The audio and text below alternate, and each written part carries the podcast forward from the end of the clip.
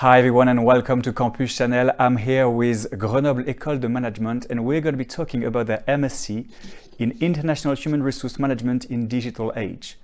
Here with us today we have Sabine Loria, the head of program. Hello Sabine, how are you?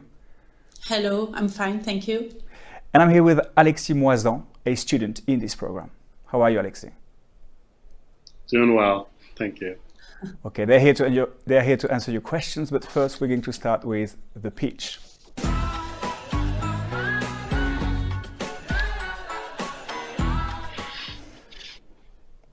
Okay, Sabine, you know the rules. The rules is you've got one minute to present us this program. Okay, Sabine, it's your turn. Go. Okay, welcome. The MSc IHRM program is specialized in HR uh, international HR management with a special focus on uh, the digital transformation in HR and its challenges. Thanks to this program, you will uh, acquire the skills and knowledge to work and to face these challenges. But more than an academic program, it's also a journey. You will work with international students coming from all, all over the world. You will uh, be trained by a pool of academics and professionals, all experts from the HR field. You will also be um, work with real companies. You will meet lots of companies. You will experiment new ways of working, but also new ways of le- learning, like the live business case with teal companies. This program will make you grow. I'm looking forward to share with you for the next 40 minutes. Okay, that was right on the clock. Perfect. Thank you very much. Well done. We're going to start with the first question, and it is very simple, Sabine. What is international human resource management in the digital age? What do you call that? Well, um, this program will give the skills to the students to be good HR managers, but in a space in a, the international world, which means that they can work anywhere in the world in any companies. They will um, learn international knowledge in HR. It's not specific to French. It's not specific to French law. It's really to be able to work uh, in different uh, countries in HR.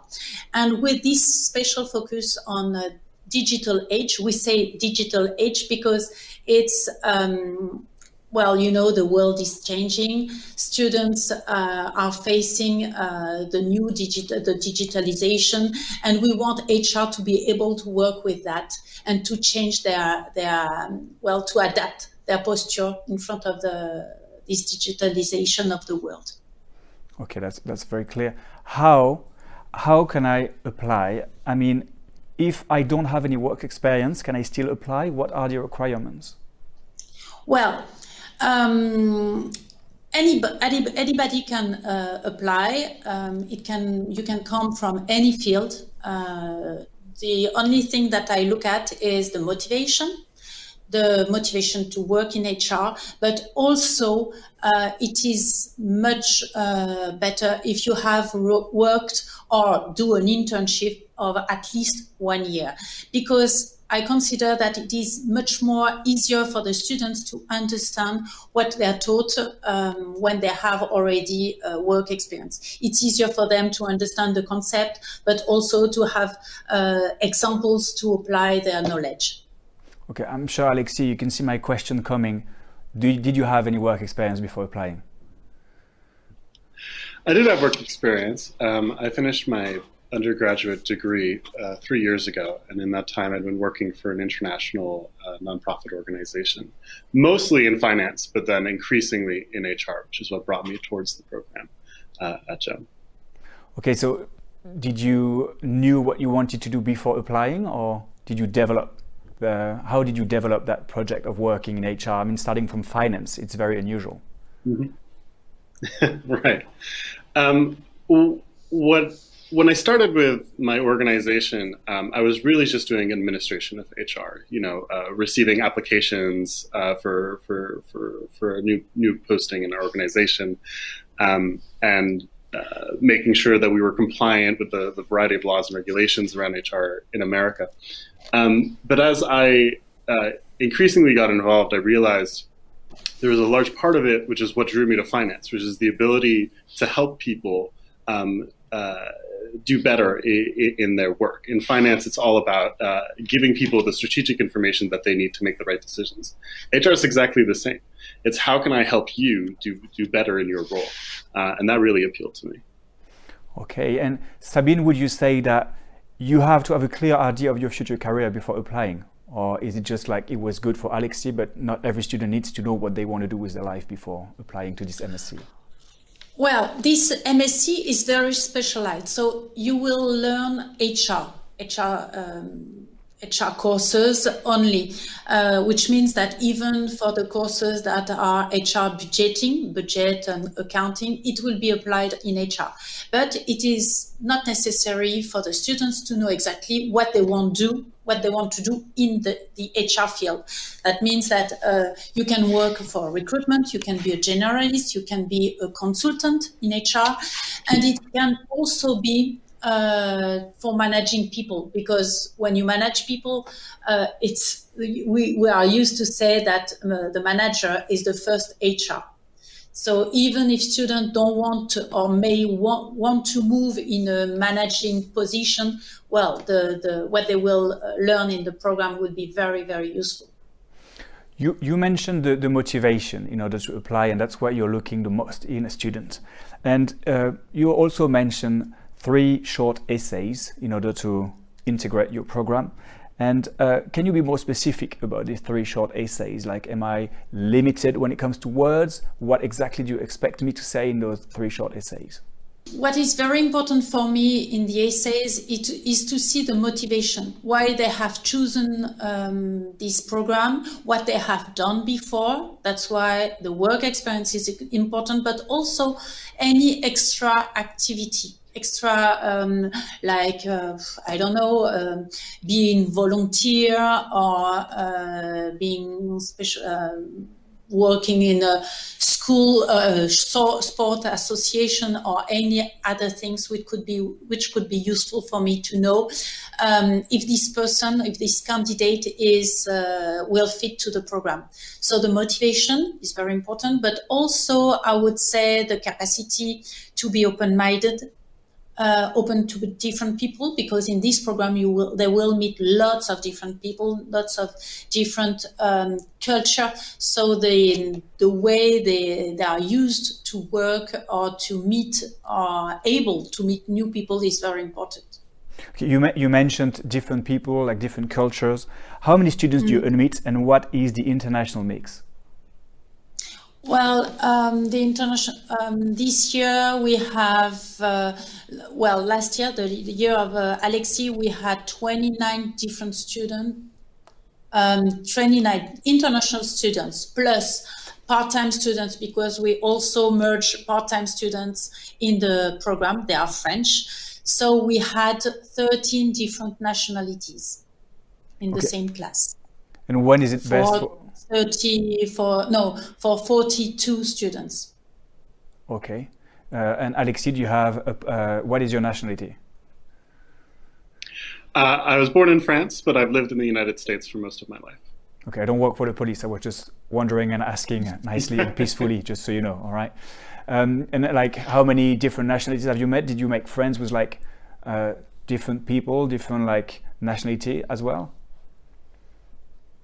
Oh yeah, I mean, we had folks from from five different continents uh, in our masters, and uh, uh, at least for our year, as a very uh, tightly knit group, uh, we were constantly you know, having parties together and, and, meeting one another and just talking about HR together, which was which was kind of amusing. You'd think we would be done with it after our studies, but uh, we would be at, at, at soirees and still talking about HR.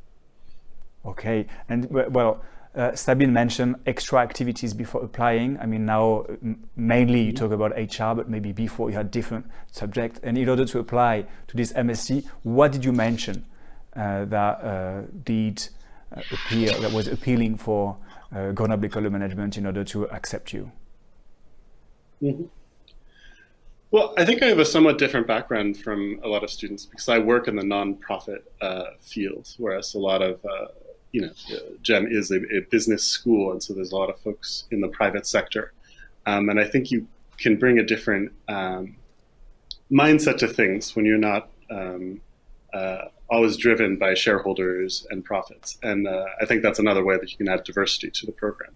Uh, and so I think I think that helps stand out. But outside of work, you know, I was also uh, uh, well traveled and had a lot of experience with different cultures. Um, and so, and one of my biggest motivations was to enter a program that wasn't so focused on the U.S., which most HR programs are in the United States. So I think that may have been another uh, standout point. And, and among the students you've met, do they have like very like different backgrounds from yours that you could maybe share with oh, us so that like someone who is like completely different from you know that he can actually uh, be admitted to this program mm-hmm. as well?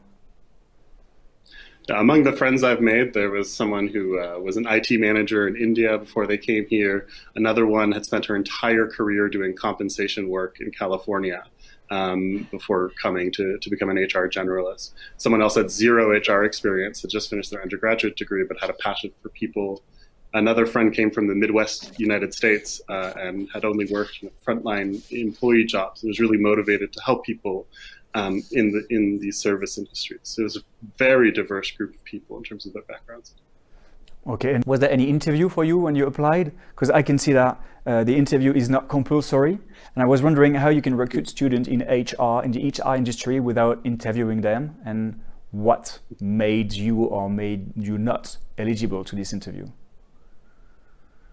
Yeah, um, I, I, ended up being interviewed um, um, by a professor at GEM uh, but it was actually before I finished my application. So I really liked this style because it was less of an it was less of a, an assessment of me and more of a let's get to know each other. Um, and that really convinced me uh, about GEM was, was that interview. So I highly encourage students who are considering it to just reach out and see if they can talk to somebody because it, it made me realize that GEM was, was exactly the right fit for me. Okay, thank you for, for your complete answer, Alexi. Every school has a stereotype, but we're going to dig a little bit closer to the truth and see what lies behind those cliches.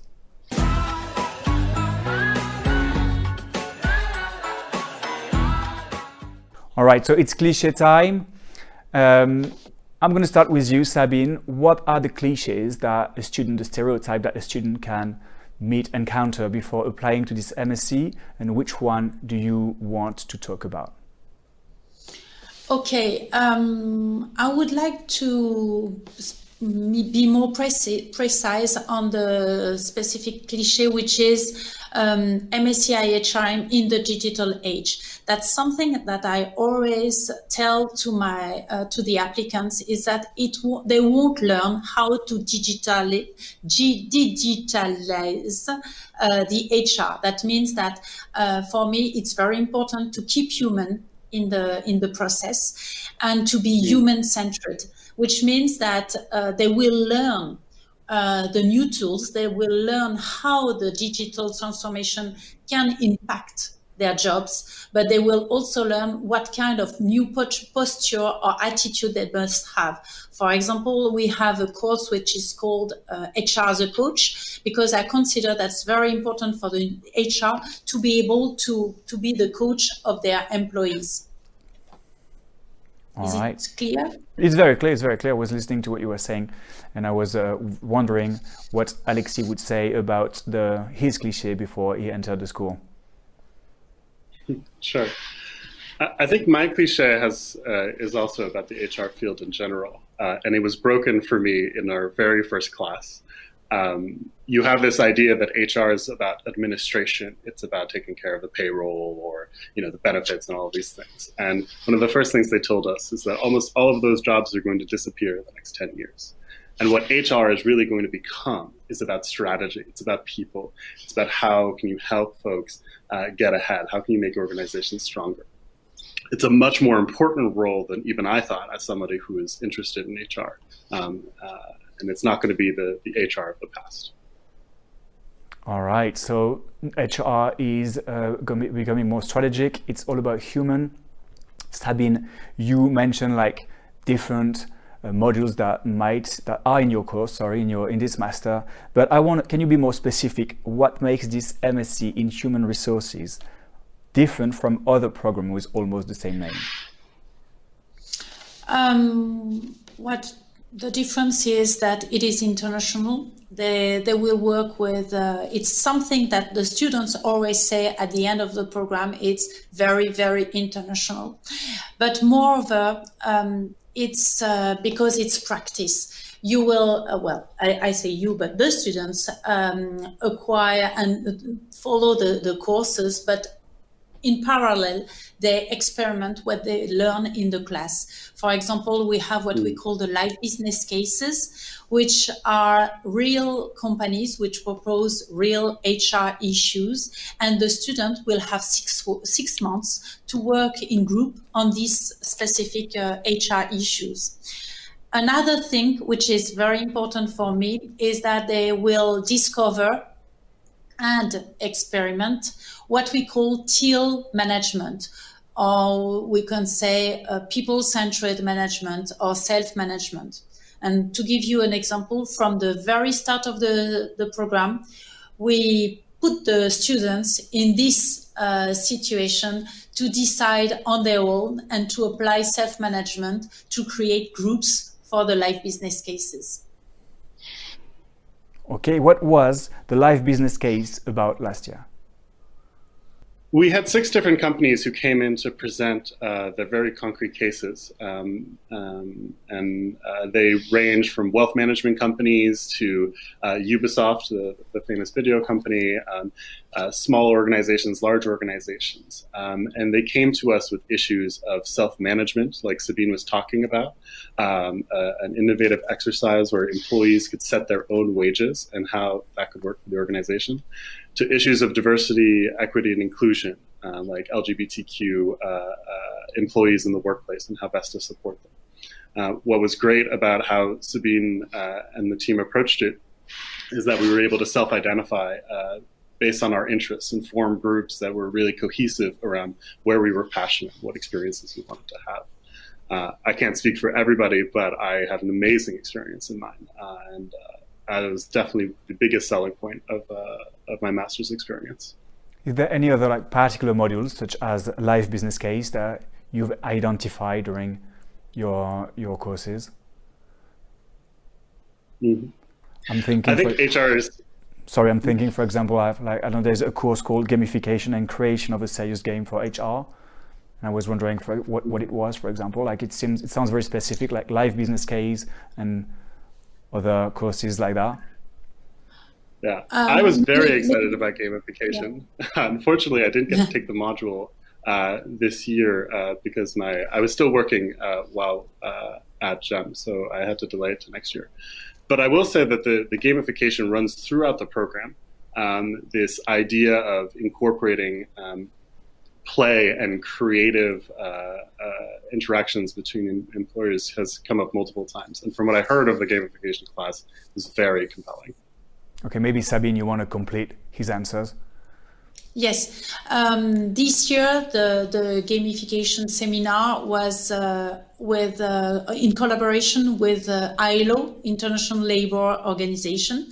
Their, their um, issue that they propose is that um, how to create engagement and policy for the for the employees about um, safety and um, uh, safety in the organization.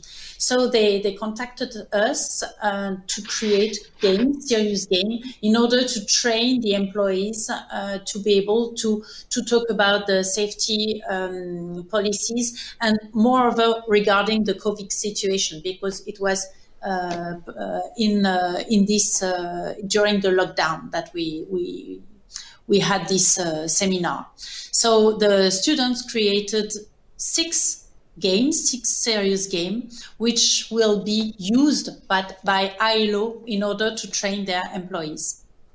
All right. Speaking of safety, how have you adapted your courses to the current situation? Um, you mean during the lockdown? Well, I mean now, for example, during the lockdown as ah, well, but now. I guess more now than during the lockdown. Okay. Okay, so now we, we apply all the, the safety rules that uh, are uh, given by the Ministry of uh, Health of the of France and also the Ministry of Education, uh, which means that we the mask we must wear the mask when we are in the school. We must keep a distance of uh, one and a half meter between uh, two two person. We don't gather people in a room. Um, well, we must respect the capacity of 50% of a room and we also uh, um, practice what we call HyFlex uh, teaching, which is we have a part of students in the classroom and the others are uh, attending the course online for so, because they cannot attend the course for any reason. All right, mm-hmm. so there is no reason to worry. And would I still be able to go abroad or not study abroad? Yeah, it depends on the the region of the countries, but yes, we we we follow the rules of the of the government. Okay, perfect. I was because I have a question from a student called Juan, and his question mm-hmm. is: Where is the next study trip? Which companies are we going to visit? Okay, the we are used to go uh, to, on study trip in Geneva to meet ILO because we are used to to work with them, and I think it is very very important for the students um, to know what ILO does and how it can impact their job as HR managers because ILO is Inter- International Labor Organization, which is the organization which built uh, the main laws on labor law. Uh, in the world. So that's important for me that the students know how it works and how it can be, uh, it can impact their jobs. Last year we visited also. Um, uh, excuse me, um, the OMC. UNICEF. Um, Yes, UNICEF, thank you, Alexi, and the World Organization uh, of Trade. And uh, UNICEF was very interesting for the students also because it has a direct impact on their on their job because uh, when you are an HR manager in a company and you uh, you must be aware of the rules and not and to be aware also not to hire children or mother or any uh, family issues that you must face face. Okay, Alexi, can you so tell us? This year, I hope we will do the same. Okay, Alexi, can you tell us more about like this study trip and what it brought to you and like how it helped you develop as a human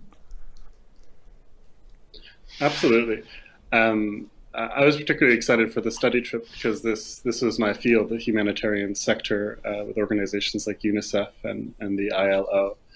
Uh, I thought what was particularly compelling was to get an inside look on how these very complex organizations with thousands and thousands of employees uh, manage themselves and, and how they uh, they face and are very, uh, UNICEF in particular was very open and honest with the challenges that they've had um, from uh, far ranging issues of harassment of, of, employees in the workplace to, to, to diversity and inclusion. Um, and they were very open to talking with us, like how how can the HR leaders of tomorrow solve these problems and make this better? And that was a that was pretty inspiring uh, for for us as a group. Okay, so as you say, Sabine, it's not only about the courses; it's also about like development as a human being. And I was wondering, how do you teach human skills?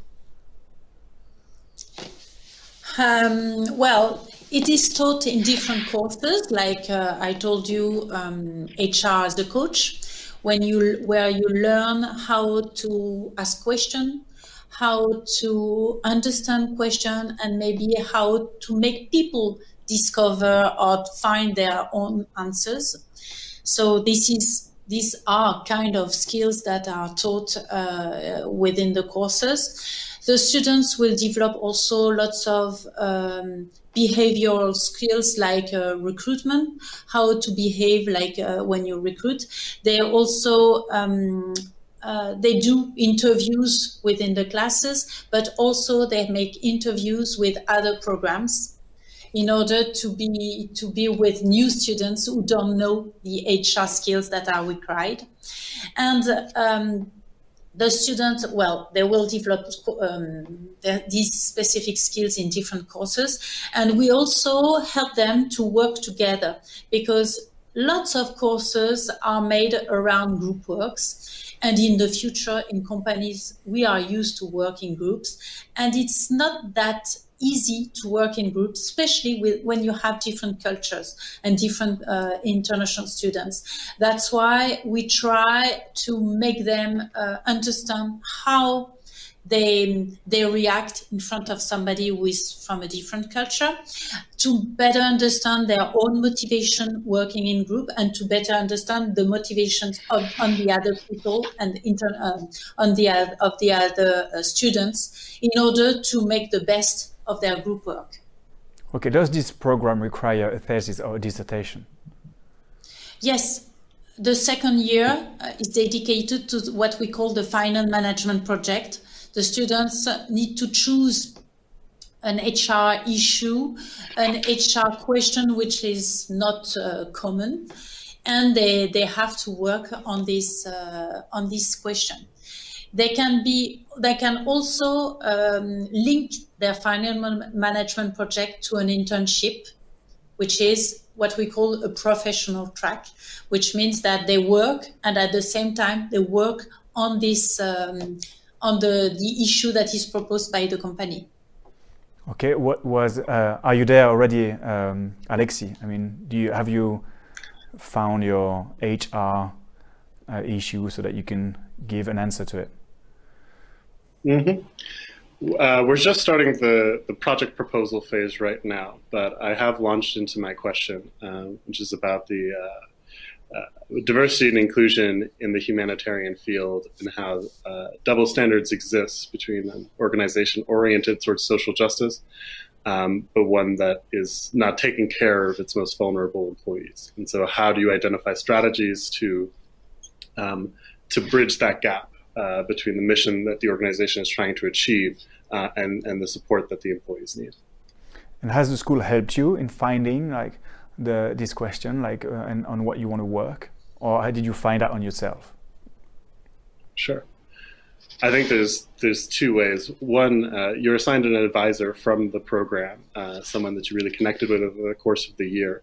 In my case, it was our diversity professor who had a lot of field experience with the United Nations, tackling questions exactly like this. So every time we meet, we talk through these ideas that I have. She she immediately knows either someone I can talk to or or or, or some avenue for research that I can explore. Um, the the second um, part of this is the research skills that you're taught. Um, I think it's a hugely important part of the masters is we learn how to research, how to go deeper and, and identify the big questions that need to be answered, uh, and how to identify the gap in the knowledge. The FMP isn't about repeating what someone else has already done. It's about figuring out a question no one else has answered and, and trying to give a, a new answer to it. All right. Well, good luck with that, and thank you for for trying and, and doing that because we need it. Um, I believe that a picture more, speaks more sorry, than a thousand words, and that's what we're going to discover with Who Am I?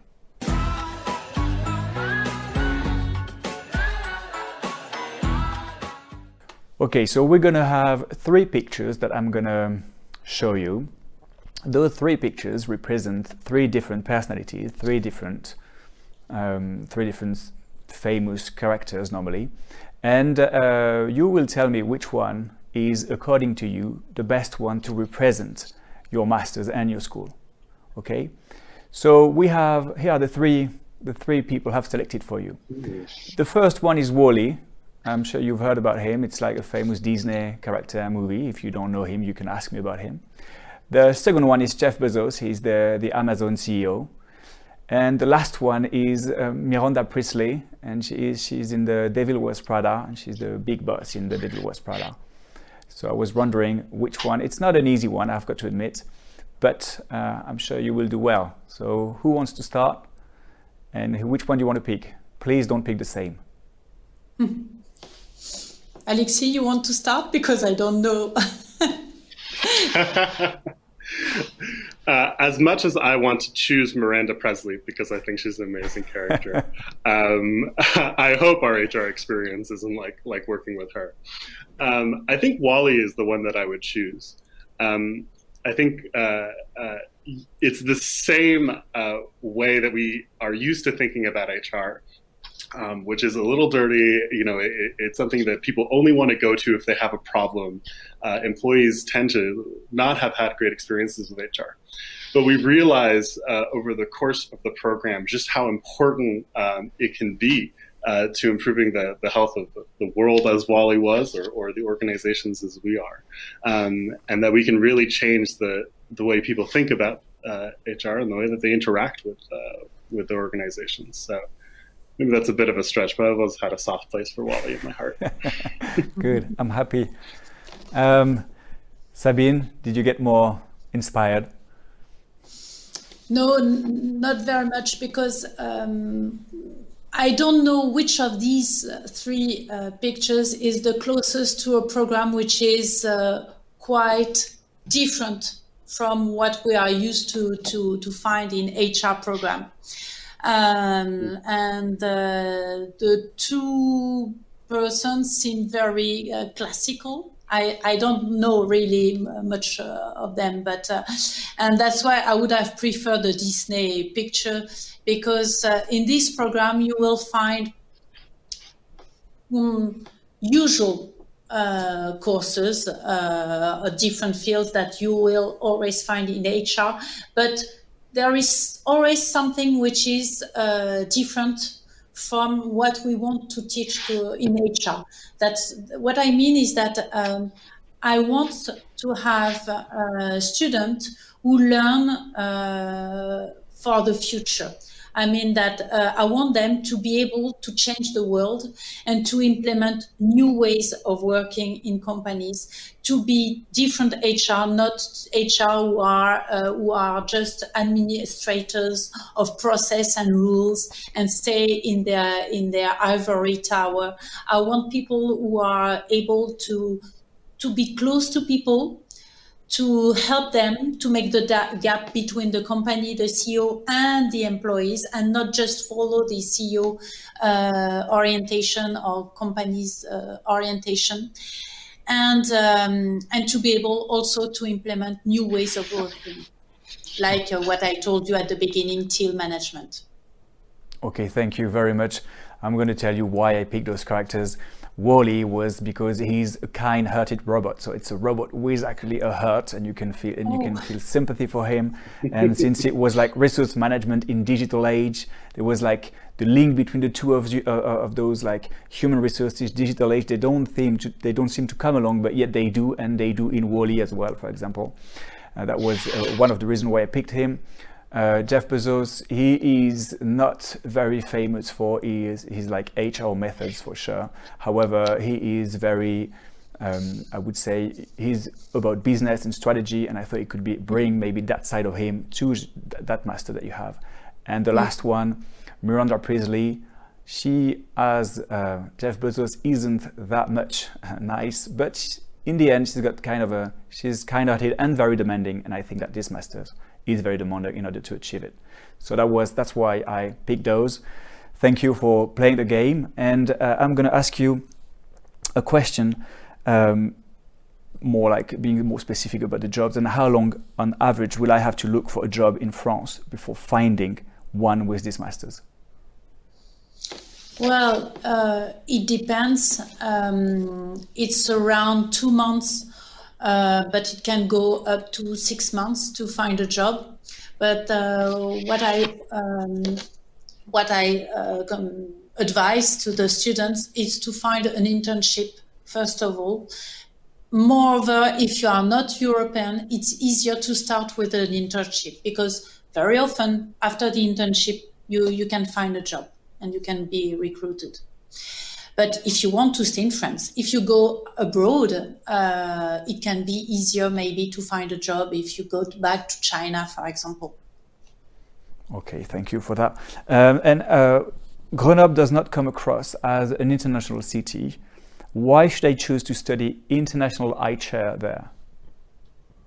Well, Grenoble, uh, in Grenoble, you have lots of international students, lots of international uh, employees, because it's uh, it's a it's a it's a city where you have uh, Hewlett Packard, where where you have um, lots of international companies, and it's also very famous for its um, digital uh, aspects. Lots of companies or organizations which are on research and new uh, new energy. So uh, you will find lots of international people uh, in uh, in Grenoble.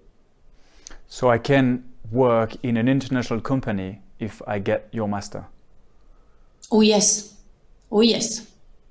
Alexis, maybe sure. you can tell us more about it. Where are you now, for example? sure. Uh, I was in the unusual position of coming into the uh, the masters with a job uh, at a humanitarian organization called Pivot that works in rural Madagascar, and I continued working with this organization throughout the masters. And after I finished the coursework, I was promoted to to HR manager um, to take on the the challenges, uh, in particular, of managing entirely virtually from halfway across the globe the the, the connections between our, our U.S. based team um, of, of 10 people and the 200 folks who are who are based in Madagascar, where since March uh, you can't fly into the country, um, and so there's been a, a lot of really interesting challenges um, in there. And the international part of the HR management project is huge. I work with folks from a dozen different nationalities um, uh, with very different management styles and, and, and, things that they're used to in their home countries. Um, so that's been a, a big part of what I've gained from the masters in my work. And has Grenoble École de, Man- uh, Grenoble École de Management helped you in order to like talk to all the different nationalities as well, and be able to like get along with them? Because I, I guess I suppose absolutely it, it's very different. For example, like to recruit uh, in an Indian country or in a French country or in an American country. I actually think one of the most interesting class discussions we had was about exactly that topic, where everyone went around and was talking about their recruitment experiences. And some folks had been had only ever had job interviews where there were 300 people in the line going one by one to spend two minutes talking to a recruiter all day. Um, and I had never had an experience like that before.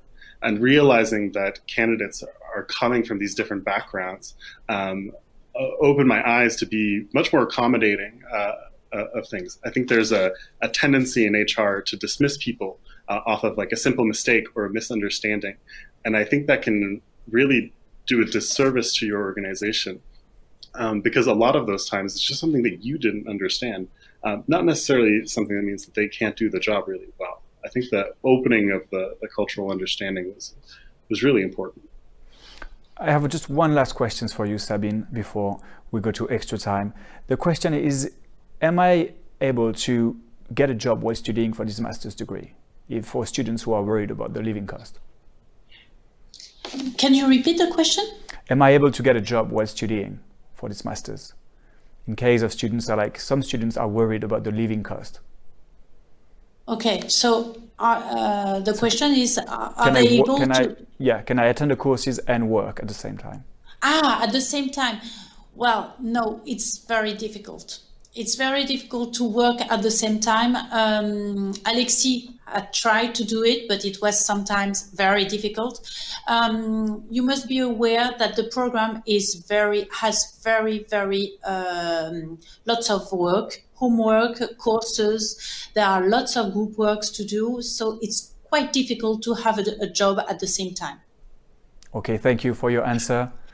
It's I believe it's time to wrap up any loose hands. It's time for extra time.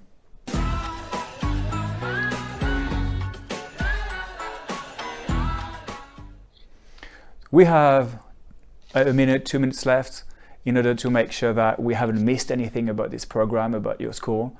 Um, Alexis, do you want to close this live and have the last words, please? Absolutely. I think one of the one of the things I was most worried about when I was deciding to invest in a master's degree was how much am I actually going to get out of this? Are we going to talk about a lot of theory and then I'm going to go into the workforce? And it's not going to really apply to the work that I'm doing. And uh, as hard as it was, I was in the unique position of, of working for my organization while doing the master's coursework. And I was constantly in the situation that we had class in the morning talking about an HR subject on recruitment or diversity or what have you. And then in the afternoon, I go to work and we're talking about the exact same subject at work. And all of a sudden, I'm here thinking, I just talked about this. I, I, I know what we need to do. Um, that empowerment, uh, bringing it into the workplace, was more than I could have asked for from any master's program. Uh, and so I, I, can't recommend enough. And it's been noticed by other people in my organization. They said the, the, before and after from the master's program has really made you into a confident leader uh, in the HR field. And honestly, I think that's the whole point of doing a master's degree in the first place. All right. Thank you very much. If you want to apply to Grenoble École de Management, you know what to do. I hope you had fun watching this live and I hope to see you soon on Campus Channel. Thank you for watching. Thank you for coming, Alexis, and thank you for coming, Sabine. Thank you. Thank you.